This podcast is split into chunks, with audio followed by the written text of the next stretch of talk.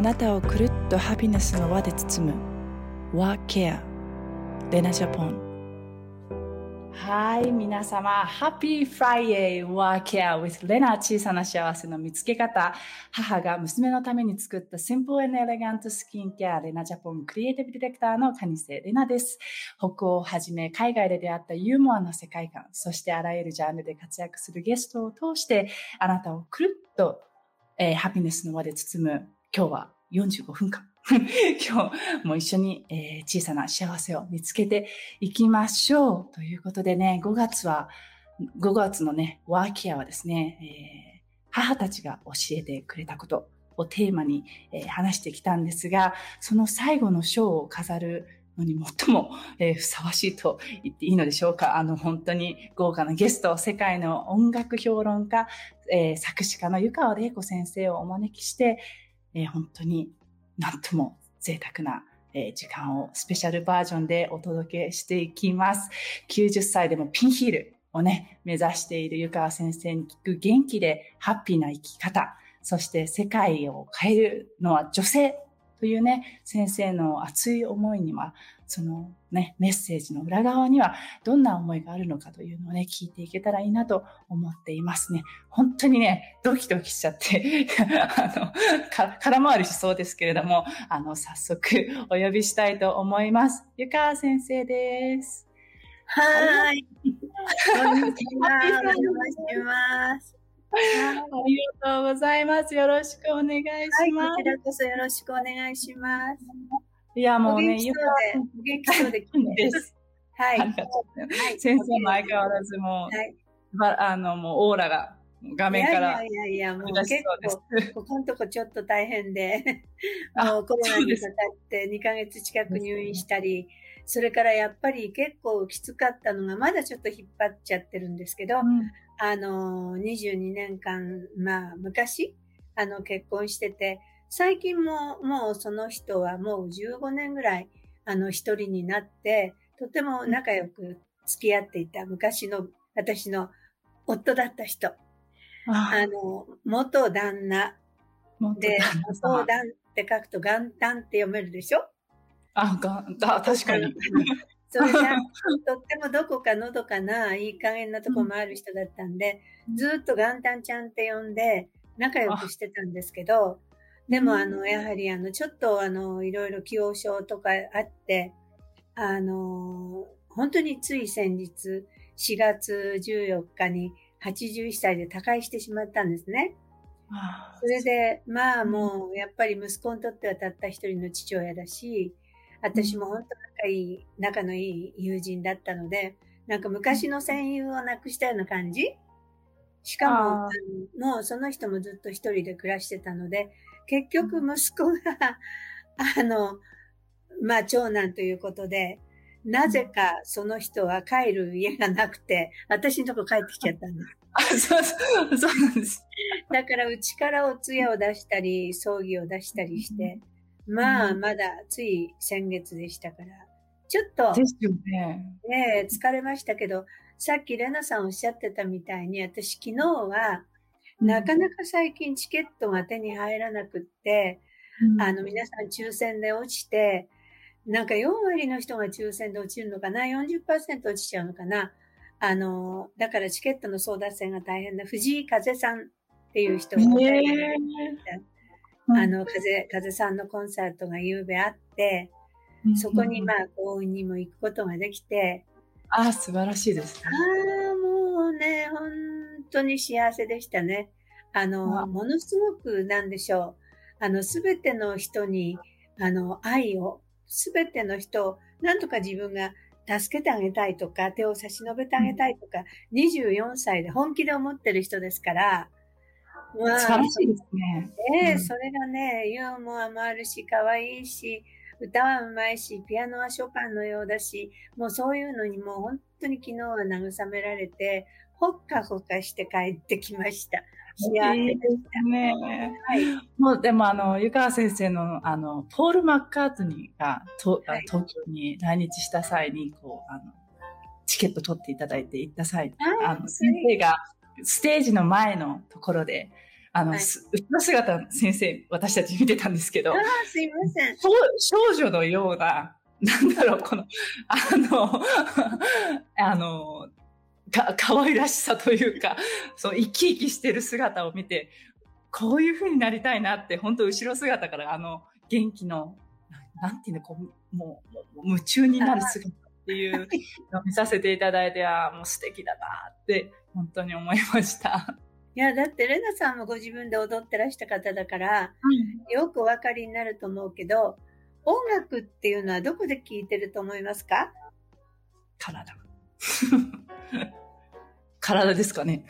そうですね。だから、あの、本当にその、なんだろう、もちろん脳で聞いてるし、それから言葉とかいろいろそういうその自分が想像していろいろするのは、まあ、それがどこかわからないけど、心と言われるところで聞いてるかもしれないし、でも私はね、全身の細胞、もう一つ一つのあの細胞というか、体の中が全部、あの、反応して、共振して共鳴してると思うんです。だから、あの、音楽を聴きながら、まあ、特に昨日は、あの、また改めて、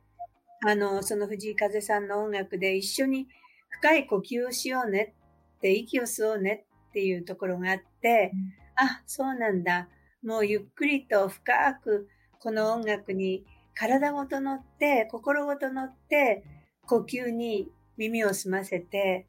そして音楽を楽しもうと思って呼吸をしたおかげで、本当にリラックスしました。素晴らしいですね。ねえ、気持ちよかったです。もうなんか、あの、先生、先生からこう、来てる言葉が気持ちいいですね。なんか あの、でも本当に先生には、あの、15年、もうか言葉で表せられないぐらい、あの、いろいろなことでお世話になって。いやいやいやいや、一つが、もう、あの、15年、あの、目を迎える作家芸術文化応援団という、あなたの桜色コンテストの審査員をずっとしていただいて、はい、あの、世に、その、なかなかこう発掘されない若きアーティストを、あの、まあ、世に出していくお手伝いをしていただいていたりとか、もう私の結婚式にはこのエンドロールに、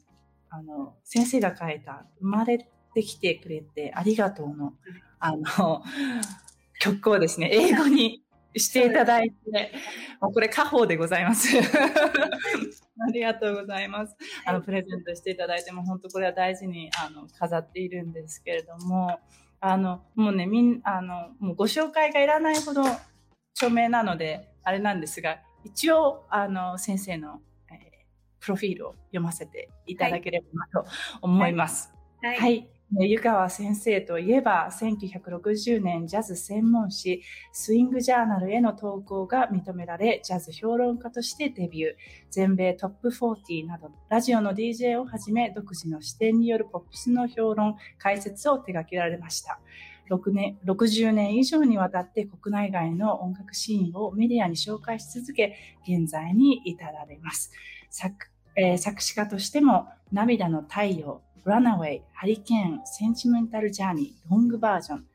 えー、六本木真珠、アーム情、恋に落ちて、などがございます。で、ディズニー映画、美女と野獣、アラジン、ポカホンタス、ターザンなどの日本語歌詞も手掛けていらっしゃいます。えー、近年は平和、健康、教育、音楽療法などボランティア活動に関するイベントや講演もただ、多々なされておられます。先生の著書もね、たくさんございますが、今年、えー、新しく出版された、えー、集英社からですね、時代のカナリア、こちら。皆さん、ちょっと、すみません、こちら。こちらです。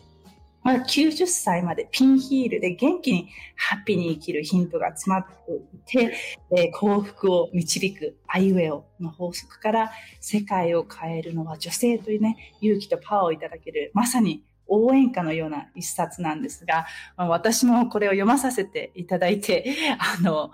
こんな甘ったららしく生きててはいけないと思い、もうお守りのようにあの持っておりますけれども、この、えー、本をあの、時代のカナリアという本を、えー、書こうと思ったきっかけは、何かあったんですか？いや、あの、実は、あの、まあ、本を出さないかというお話は、あの、いろいろいただくんですけど、やっぱり一冊本書き上げるってかなり時間もエネルギーもいるんですね。それでなかなかその、あの、腰を上げられなくっていたら、あの、その集英者からの申し出が、あの、全部インタビューであの、全部その口実で、あの、通らせていただいて、それを活字にするからっていうことで、まあ、そのインタビューは1回だいたい1時間半から2時間ぐらいっていう時間をとって約半年インタビューをしたんです。そしてその結果、どさっと原稿が届いて、読んだら、全然私じゃないの。それで、え？ってもうすごいショックで、ああ、これは失敗したと思ったのは、あの、実はそれをあの、インタビュー取って書いてくださった方、ベテランの男の、あの、記者さんだったんですね。そうするとね、微妙にね、なんか見方が違うの。私はそういうつもりで言ったんじゃないのに、あ、うん、こんな風に受け取られたんだとか、それから表現してる言葉が全然、あの、私じゃない。うん、それすっごくびっくりしちゃっても、こんなもう本当に200ページも超えるようなものがもう出来上がってて、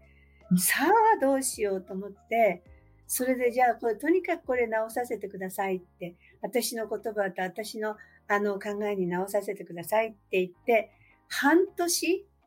もう煮詰まって煮詰まって煮詰まってずっと自分で実際にペンを入れて、ほとんど書き直したんですけど。でも、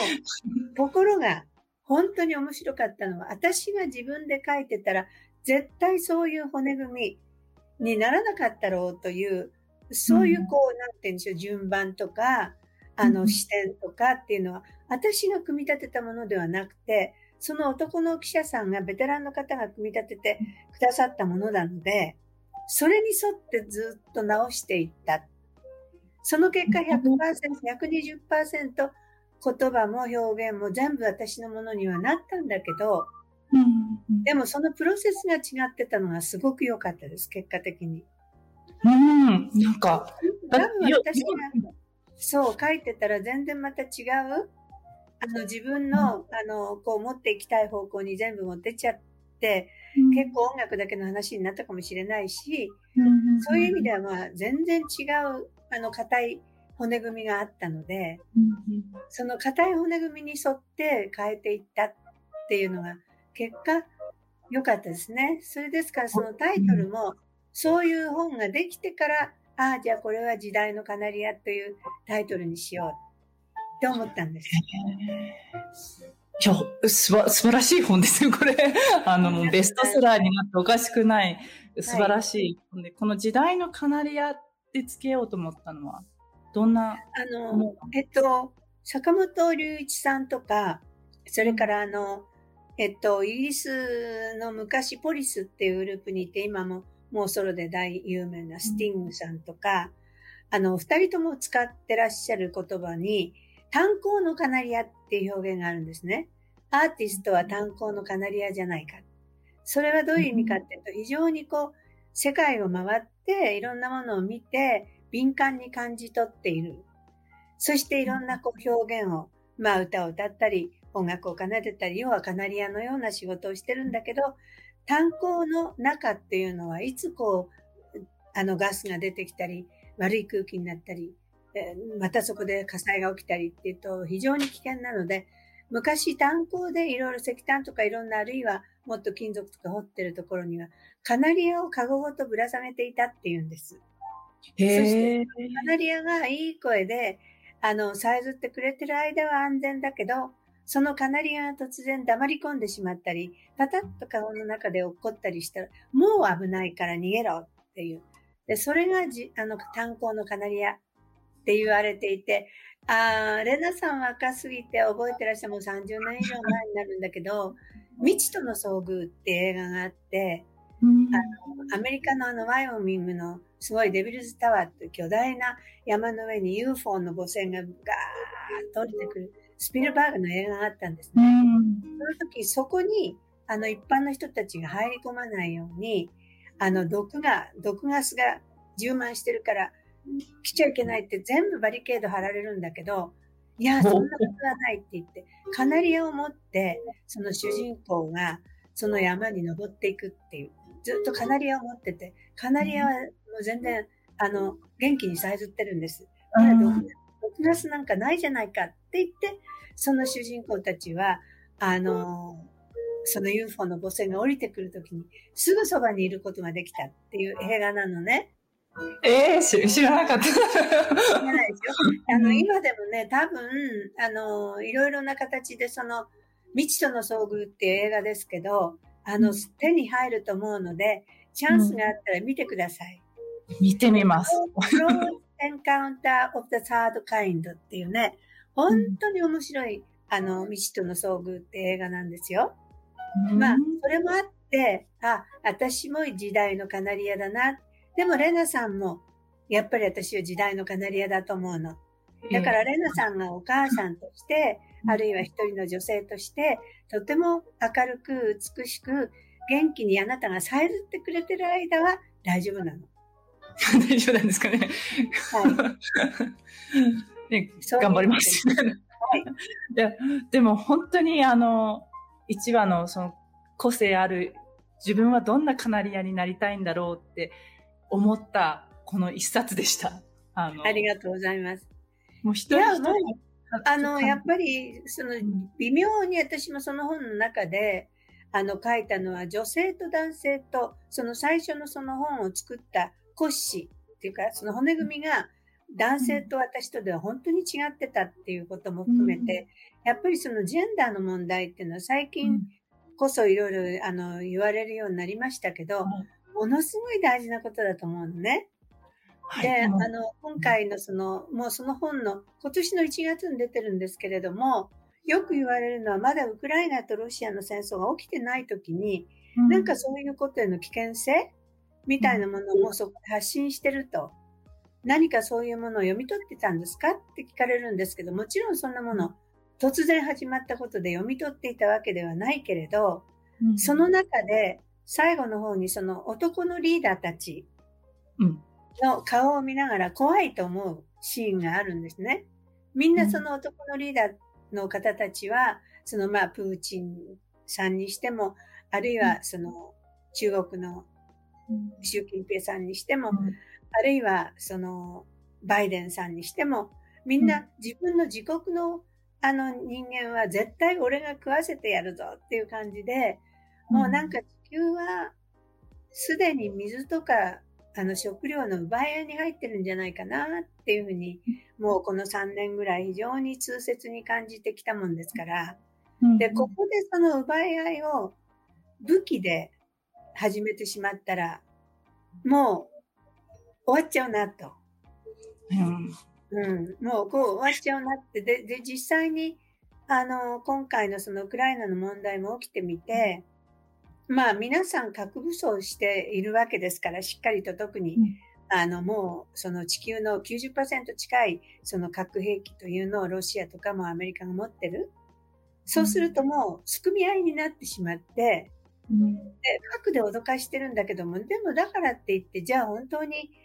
あの戦争を止めることはできるかってできないわけですよね。で、今日の日本の国会も見ていたら、こういう状況で日本は憲法9条を持って、あの、絶対にその、あの、核兵器なんかの議論にさえならないけどおかしいんじゃないか。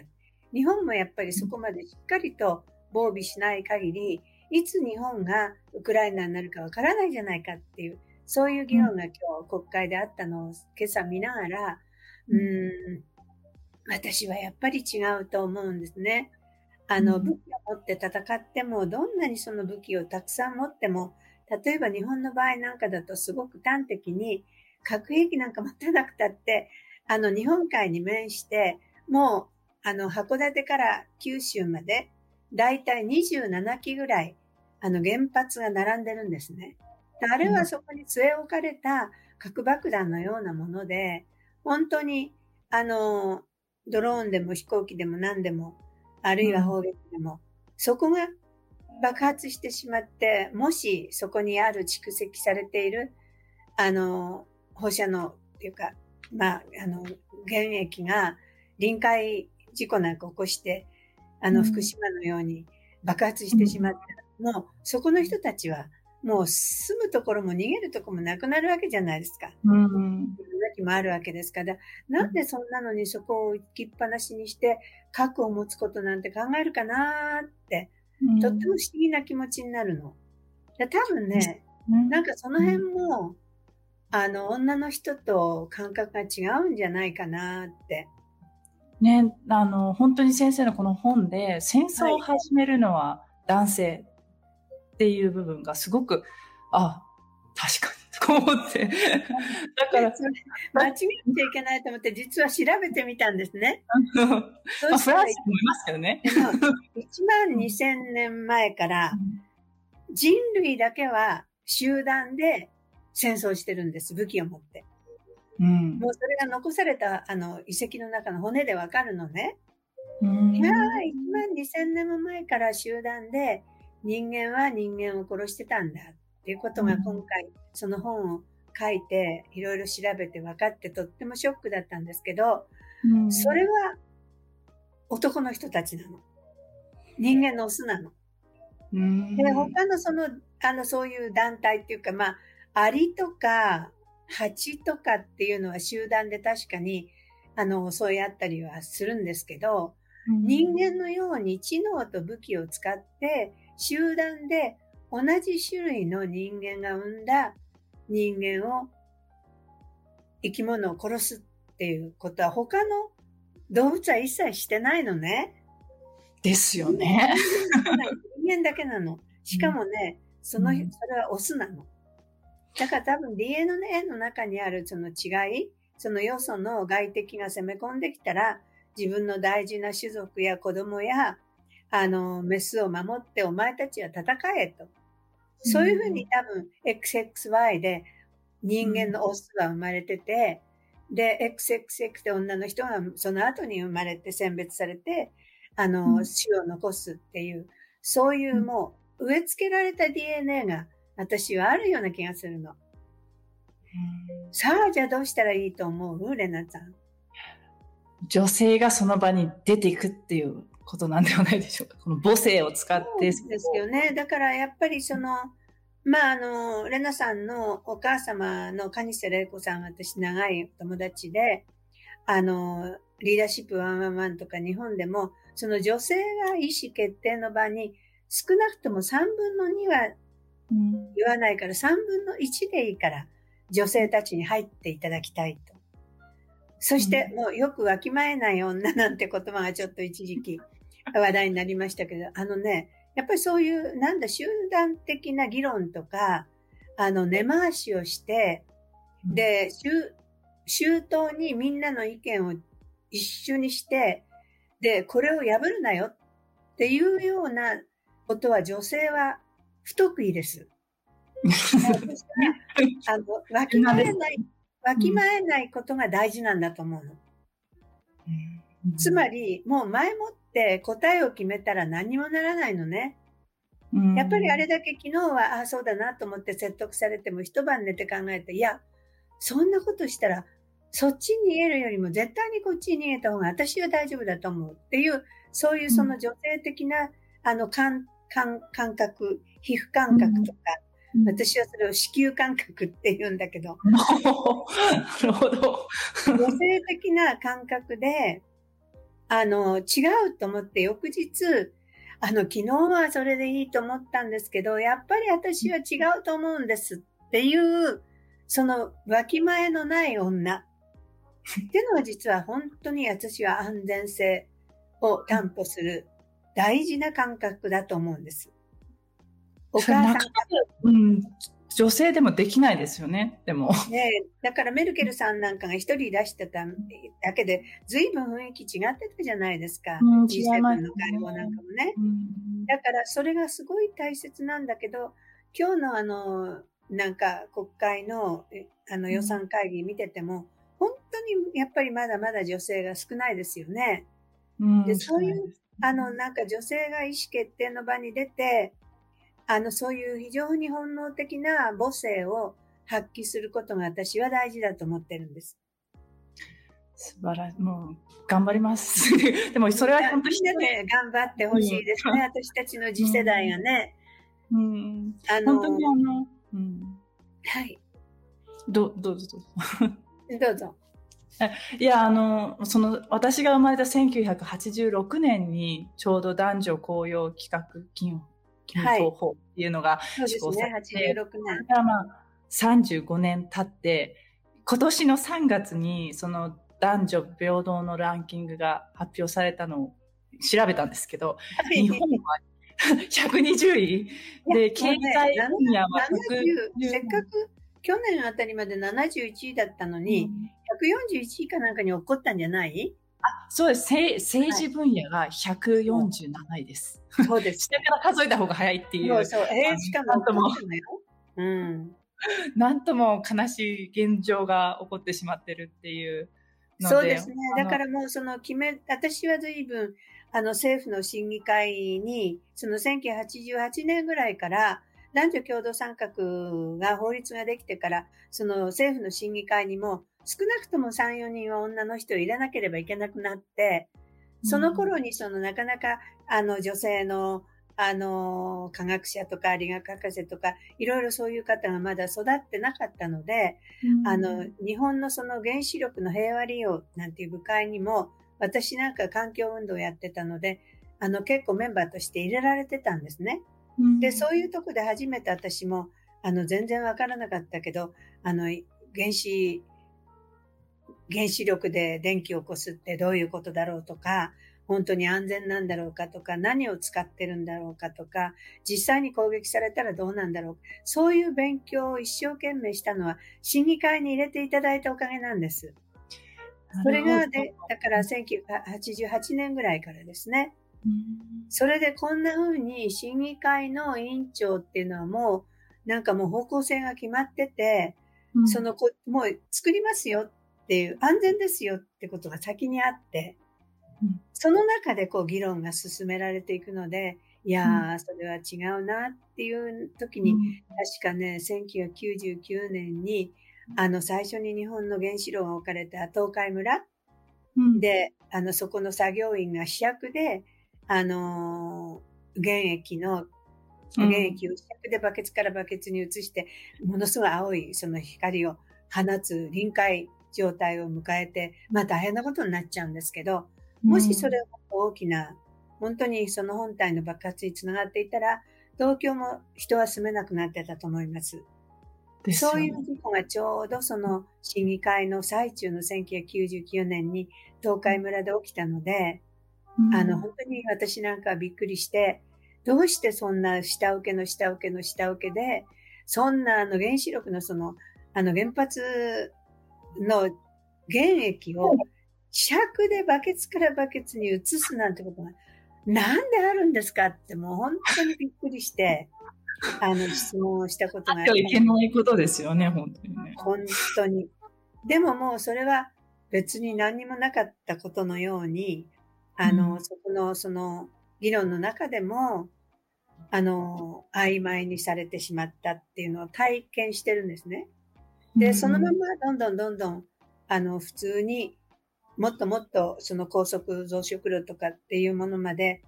あの、作ろうという方向にどんどんどんどん行ってた時代に、あの、そういう審議会にいたもんですから、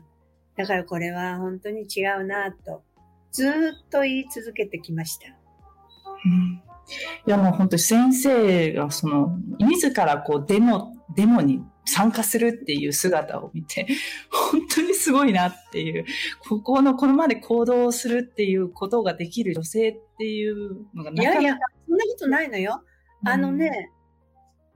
うん、えっ、ー、と、あれはね、その、原子力発電所に対してじゃなくて、確かの時は、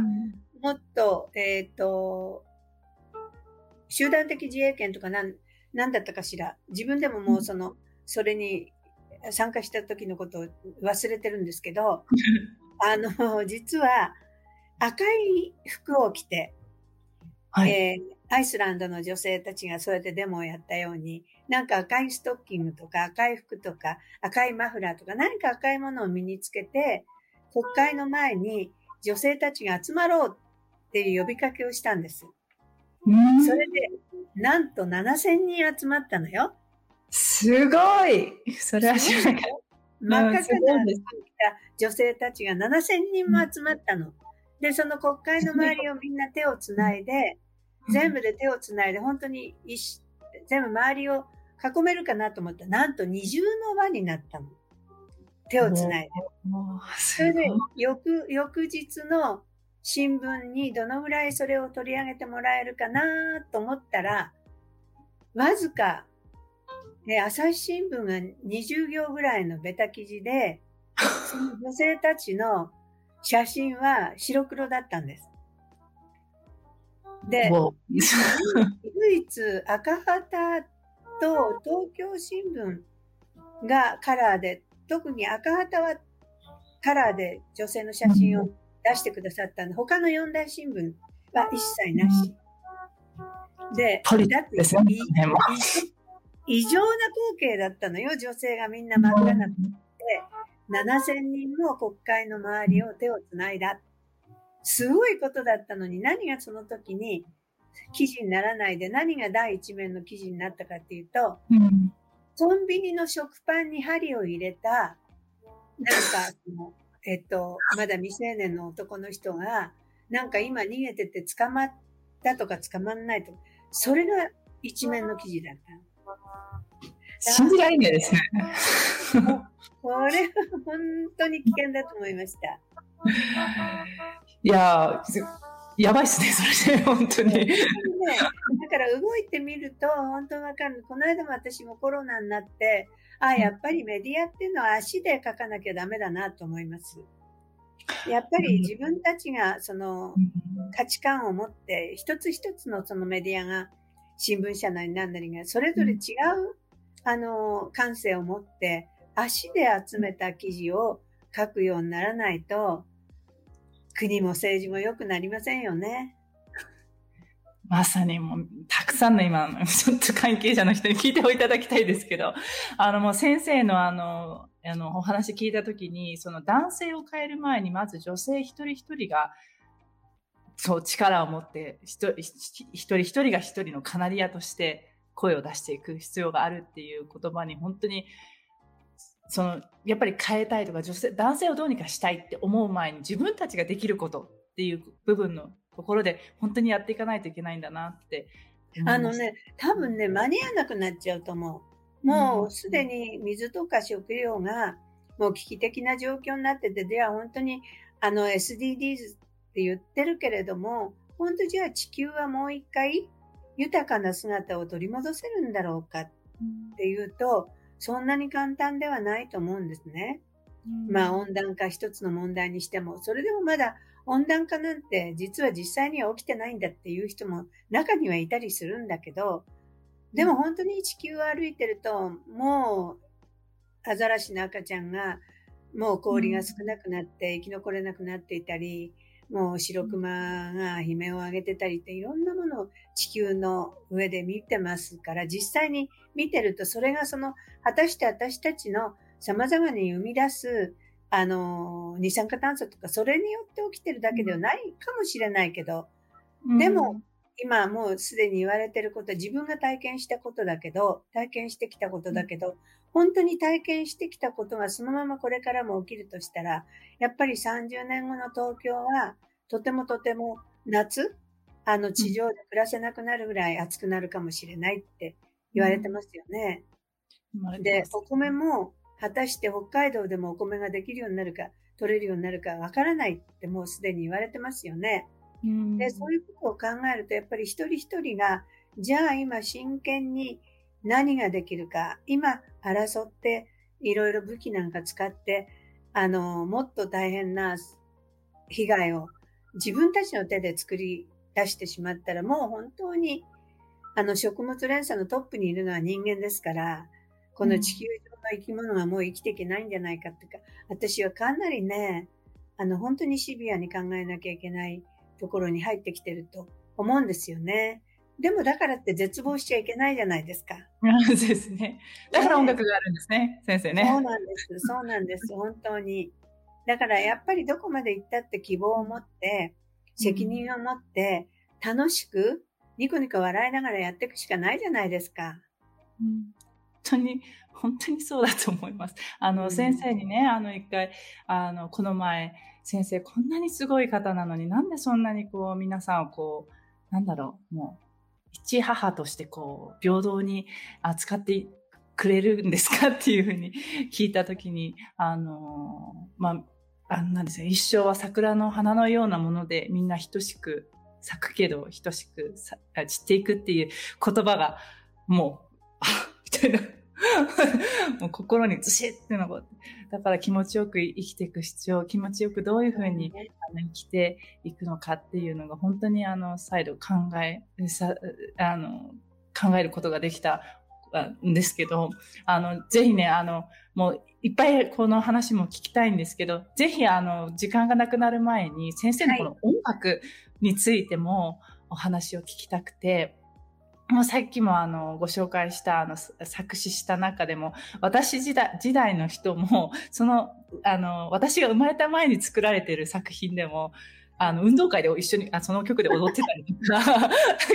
すごい、あの、記憶がある音楽がたくさんあって、特に恋に落ちてっていう、あの、曲の、その、目、ため、吐息を白いバラに変えてっていう、この吐息を白いバラに変えてっていうこの言葉はどこからそのこうイマジネーションがこう湧いてくるんですか？そうですね。あの、えっと、本当は、あの、それはあの、最初は、あの、小林明子さんってまだに、その、あのところ21か22ぐらいの、あの、女性がもうメロディーを書いてらして、で、カーペンターズのカレン・カーペンターに本当によく似たいい声で、あの、普通、なんかいろんな、ななんで、でたらめって言ったら悪いけれども、もう、その英語のあまり意味のない言葉を、で、あの、歌ってらっしゃったデモテープがあって、これに詩を書いてくださいって言われて、それで割とこう、カーペンターズみたいなので、イエスタデーワンスモアみたいな、ちょっと少し懐かしいような歌詞を日本語で書いたんですね。そしたら、いや、もうドラマが決まってるので、あの、ドラマのセリフの邪魔にならないように全部英語で歌詞を書いてくださいって言われて、また全部英語で書き換えて、そして渡したらまたしばらくしたら、いや、実はこれは不倫のドラマなので、なんかどっかにちゃんと不倫だっていうことがわかるような、しかもどうしてもやっぱり日本語でないとレコードって売れないから、CD が売れるように、これはその、やっぱり日本語で全部書いて、それでしかもそこで不倫だっってわかる言葉を入れてくださいって言われても、本当に悩んだんです。で、もう悩んで悩んで、もうどうしようかなっていう中にちょうどその頃まだうちの息子がまだ6歳とかそんなぐらいの頃で、もう遊び、遊び盛りの夏休み、そんな息子たちがドタバタ遊んでるとこで不倫なんて考えられないんですよね。そうですよね。それで夜中の書斎は、ちょうどあの千日谷のこう谷越しに向こうに大きなマンションが見えて、その向こうに新宿の夜景が見えるところに書斎があったもんですから、その夜景を見ながら、その夜、夜中1時、2時、その大きなマンションの明かりがポッポッと消えていって、でもまだついてる明かりがあって、ああ、あの明かりの下では誰かが誰かを待ってるのかなとか、いろいろ想像しながら、その女の人がもし、その自分が待ってる人も来てくれない。だけではなくて、もしその、今会いたい、本当に会いたいと思う人にもし他に家庭があったら、どうするだろう。って、それが不倫だったら、どんな思いで今、その女性はいるだろうと思った時に、一人でチョコレート食べてるわけないじゃないですか。そうすると、夜中にもし自分がそういう女性だったらなんかこう花でも生けようとするか、でも夜中に花を生けたくたって、花があるわけじゃないとしたら自分の本当に、ほーっとつく吐息を白いため息をバラに変えていけたいなと思うかなとか、そういう、あの、そういう単純な。すごい想像力ですね。もう想像力は無限と言いますけど、でもやっぱりなんかレベルが違いますね。あとね、やっぱりあの、その私がまだ独身の頃、私は結構結婚が遅かったんで、36まで結婚してないんですけど、もうそうすると20代の終わりぐらいになるとみんな友人が結婚しちゃって、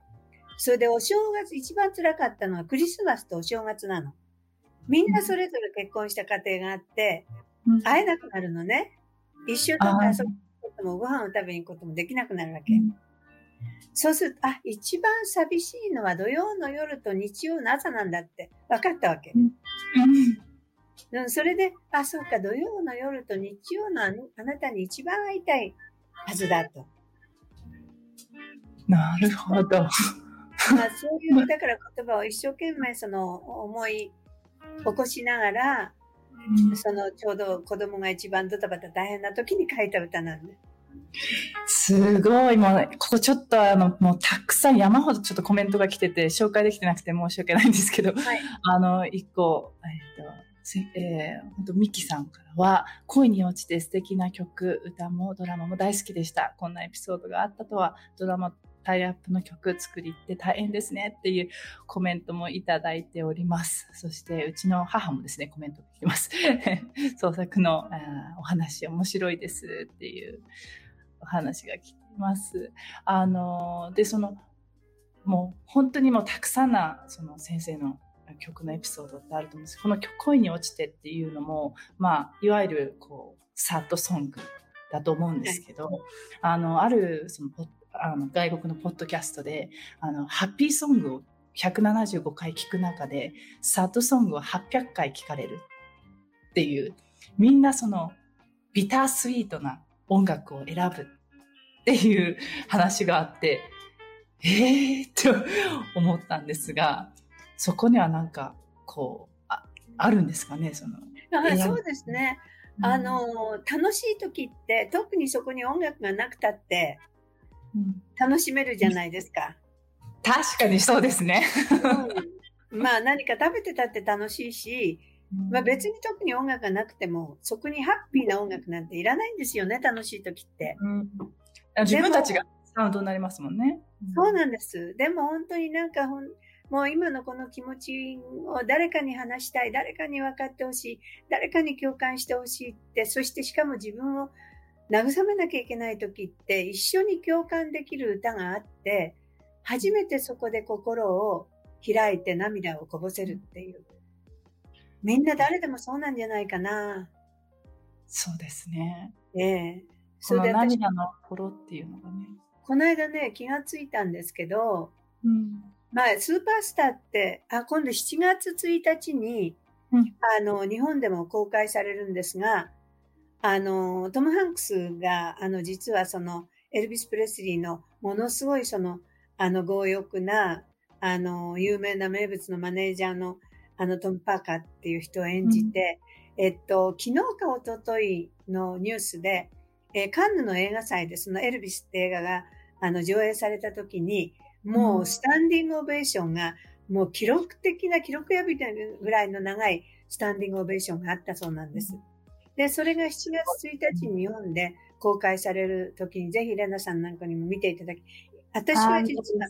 あの、エルビス・プレスリーのもう熱狂的なファンだっていうことで言われてきたんだけど、考えてみたらね、63年間、エルビス・プレスリーって1956年に有名になったんだけど、それからもうその後ですね、私がこの業界に入って、ラジオの番組とか、いろんなものを原稿書くようになったり、喋るようになって、もう63年目なんです。ずーっ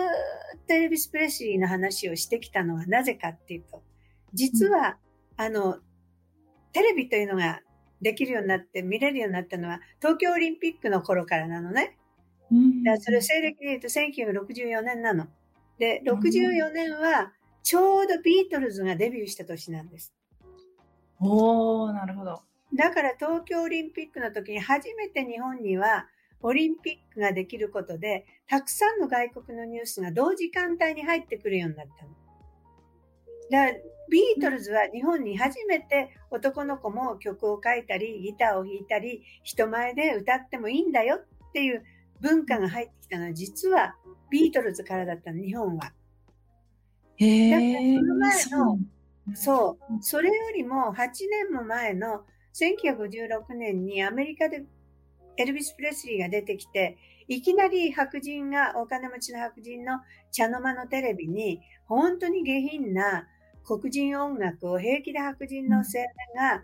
あの腰を振って歌うことでものすごい反発が起きて、もうとんでもない、うん、とんでもない、その、なんだろう、良くない音楽だってことで、うん、エルビス・プレのレコードはみんな持ち寄って叩き割ろうなんてキャンペーンがあったりしたアメリカにエルビスが巻き起こした旋風とか、人種差別の反対への声、うん、もうメッセージで言葉で言ったわけじゃなくて、体で持ち込んだことがどれほどアメリカを変えたか。それは日本では理解されなかったんです。それが今度初めて7月1日にその公開されるエルビスって映画の中でその爆発を見ることができるの。わあ、楽しみ。楽しみすぎますね。ぜひ見てください。あの、もうじき、もうじき私、それの日本語の監修もさせていただくことになってるので、うん、私もまだね、実はちゃんと見てないんですけど、ものすごく楽しみなんです。ね、でもカンヌでもスタンディングオベーションが最長だったっていうのを聞くともう期待がもういっぱいいっぱいになってます。そうなんです。だからアメリカもこれからかな、あの、一般公開は。ですよね。あの、はい、同じくらいにやりますよね、みんなね。はい。うん。あぜひ見させていただきます。えー、ぜひぜひ。先生も、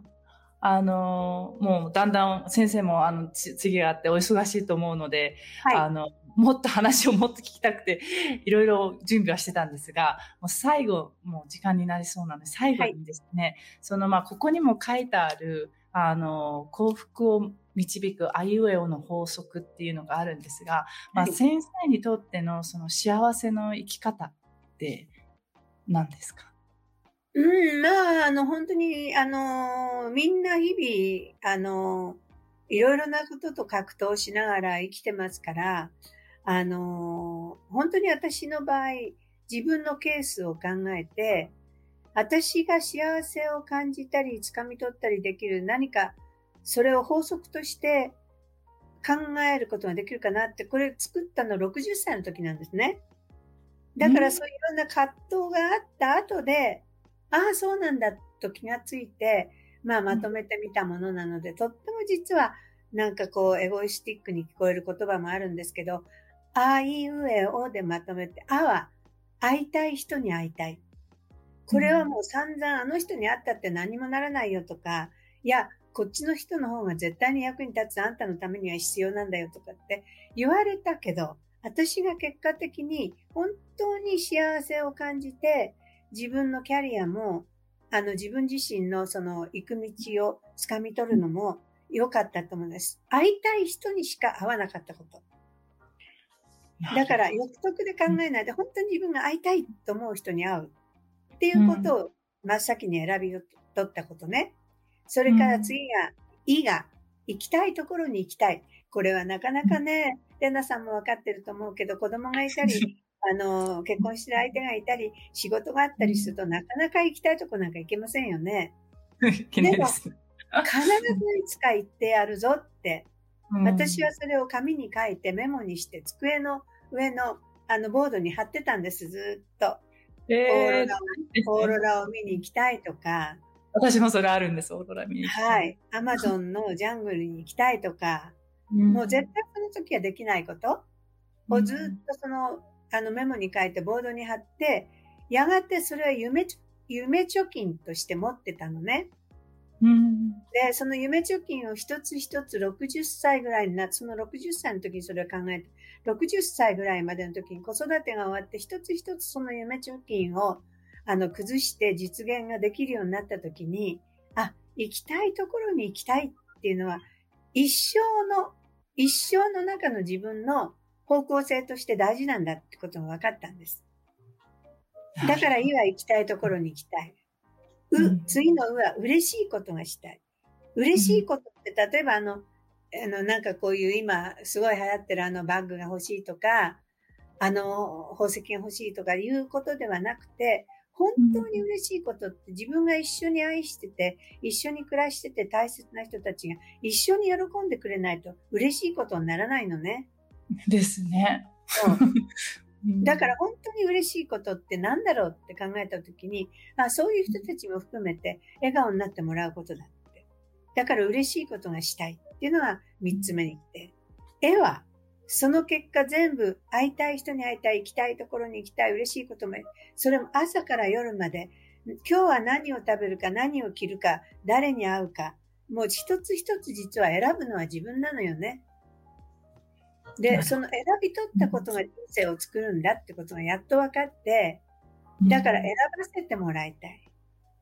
で、最後の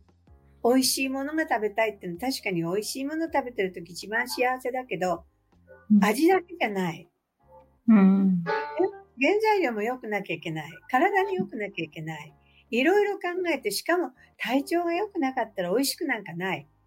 じゃあ、美味しいものが食べたいっていうのもすごく実は難しいことなんだなってよく分かったんです。だから、美味しいものを選んで美味しく食べられる。それを最後に持ってきました。素晴らしいです。簡単なようなあいうえおですけど、難しいあいうえおですね。はい。最初のあいうえおですけど。いや、もう、これは、もう、あれですね。胸に刻んでいきたいと思います。もう先生、あの、もう次も、あの、お忙しいと思うので、はい、ね、本当にいろんな話をもっと聞きたかったんですけど、ぜひ皆さん、この時代のカナリア。読んでください。ね読んでください。これにぎっしり、あの、今日聞けなかったこともいっぱい入ってますので、ぜひぜひ読んでください。あの、ゆかわれいこ先生、今日は本当にお忙しい中、ありがとうございました。レンさんこそ、お疲れ様、ありがとうございました。ありがとうございます。失礼します。レナジャポン、ワーケア。はい、いかがだったでしょうかもう、こう、こう、もう、もうね、あの、豊、心が豊かになりすぎて言葉が出てこないっていう状況ですが、本当に、あの、この本、時代のカナリア、皆さん読んでください。もうね、これ、あの、一生の宝物、一生のお守りになると思います。なので、読んでください。そして、あの、一人一人が、あの、個性あるカナリアとして歌う、歌い、恐れずに歌い続けるっていうことの勇気を持つっていうことが本当に大事だなと思います。で、来週はですね、もう6月ですが、来週の金曜日は、えー、実はまたうちの母を呼んでですね、えちょっと女についてっていうのを話してみようかなと思っております。そして今日の、えー、レレナジャポンのね、9ポイントカードのキーワードはぜひ、時代のカナリアでいきましょう。ね、たくさんのコメントもいただいて、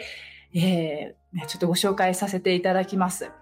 えー、知えー、知的で美しい湯川先生がとっても素敵でした。本当に、本当に美しくて、もう、もうオーラから出てますよね。で、会いたい人にしか会わない素敵なお言葉ありがとうございました。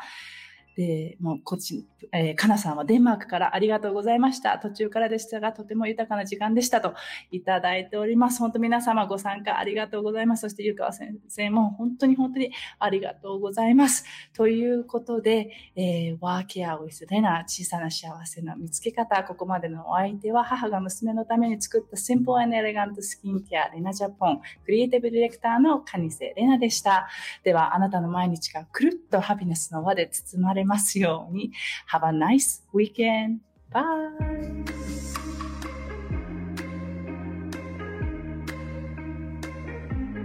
聞いてくれてありがとうございました。ぜひ購読、シェア、いいねしてくれたら嬉しいです。Love yourself. See you soon.